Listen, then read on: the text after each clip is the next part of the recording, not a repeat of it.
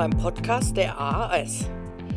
Heute geht es um die wichtigen Änderungen für Ihre Betriebsratswahl nach der neuen Wahlordnung. Der Bundesrat hat am 8.10.2021 der Verordnung zur Änderung der Wahlordnung zugestimmt. Damit werden jetzt die durch das im Juni 2021 in Kraft getretene Betriebsräte-Modernisierungsgesetz eingeführten Änderungen in der Wahlordnung umgesetzt. Was für Sie und Ihre Arbeit als Betriebsrat bzw. Wahlvorstand wichtig ist, erzählen wir in unserem heutigen Podcast. Mein Name ist Ines Heinsius, ich bin Juristin und in der Rechtsabteilung bei der AAS tätig. Und mein Name ist Michael Guder und ich bin der Betriebsratsnavigator der AAS.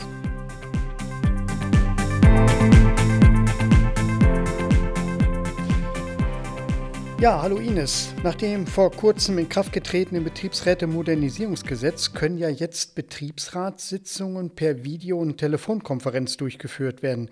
Gilt das jetzt auch für die Sitzung des Wahlvorstands? Ja, so ist es tatsächlich. Was bisher nur für den Betriebsrat galt, darf nun auch der Wahlvorstand für sich beanspruchen. Auch für ihn sind ab sofort Sitzungen und Beschlussfassungen per Video- und Telefonkonferenz zulässig. Grundsätzlich liegt es im Ermessen des Wahlvorstands, ob und wann er diese Möglichkeit nutzt. Allerdings mit gewissen Einschränkungen. Denn die Wahlordnung gibt vor, dass für einige Themen eine Video- und Telefonkonferenz nicht in Betracht kommt. Dazu zählen zum Beispiel die Prüfung und Bekanntmachung von Vorschlagslisten und die Wahlversammlung. Na, grundsätzlich hört sich das schon ganz gut an. Der Wahlverstand soll jetzt auch mehr Zeit für die Korrekturen der Wählerlisten haben. Ist das richtig? Ja, das ist richtig. In die Wählerliste schleicht sich ja gerne mal der ein oder andere Fehler ein, der dann vom Wahlvorstand berichtigt werden muss. Das war bisher nur bis zum Tag vor Beginn der Stimmabgabe möglich. Bei den neuen Regelungen sind Korrekturen an der Wählerliste jetzt noch bis zum Abschluss der Stimmabgabe am, am Tag der Wahl zulässig. Von Vorteil kann das zum Beispiel sein für kurz vor der Wahl eingestellte Mitarbeiter. Denn sie können noch an der Wahl teilnehmen, auch wenn sie erst am Tag der Wahl in die Wählerliste eingetragen worden sind. Was ist, wenn ein Fehler in der Wählerliste nicht berichtigt wird? Kann man dann die Wahl anfechten? Vor der Einführung des Betriebsräte-Modernisierungsgesetzes war das tatsächlich so. Doch jetzt hat sich der Gesetzgeber gedacht, der Wahlberechtigte hat ja ohnehin schon vom Gesetz her ein Einspruchsrecht gegen die Wählerliste. Wenn er dies nicht wahrnimmt, warum soll er dann später anfechten dürfen? Das heißt, nach der neuen Regelung verlieren die Wahlberechtigten das Recht zur Anfechtung der Betriebsratswahl aufgrund einer fehlerhaften Wählerliste, wenn nicht zuvor aus demselben Grund ordnungsgemäß Einspruch gegen die Richtigkeit derselben eingelegt wurde.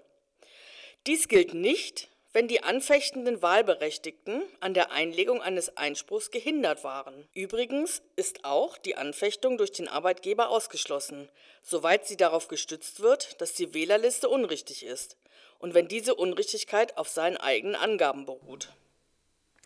Ich habe gelesen, dass es jetzt bei den Präsenzwahlen keine Wahlumschläge mehr geben soll. Ja, der Gedanke an den Klimaschutz findet sich tatsächlich auch in der neuen Wahlordnung wieder. Ab sofort entfallen die Wahlumschläge bei der Präsenzwahl. Aber keine Sorge, das Prinzip der Geheimwahl wird dennoch gewahrt, denn die Stimmzettel werden in einer bestimmten Weise gefaltet, dass die Wahlentscheidung von außen gar nicht erkennbar ist. Die Briefwahlstimmen kommen übrigens nach wie vor in einen Wahlumschlag. Apropos Briefwahl, gibt es hier auch Änderungen nach der neuen Wahlordnung? Ja, die gibt es.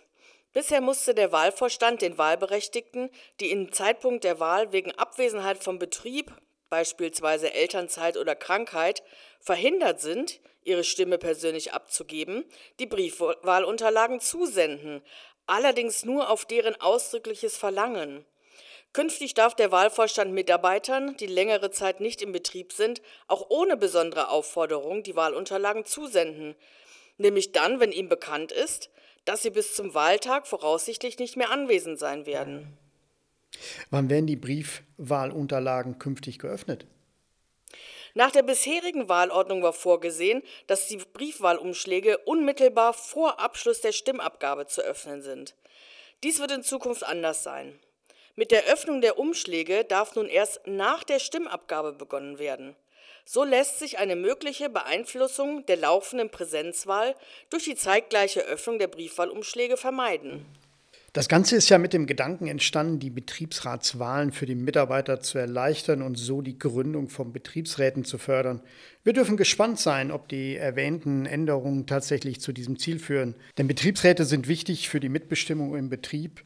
Und naja, Betriebsräte sind zwar keine Vollkaskoversicherung, aber ohne sind die Mitarbeiter weniger versichert. Ja, vielen Dank Ines für die interessanten Ausführungen und den Änderungen in der Wahlordnung glaube, bis zum nächsten Mal. Weitere Infos finden Sie auf unserer Homepage unter www.aas-seminare.de oder in der Infobox.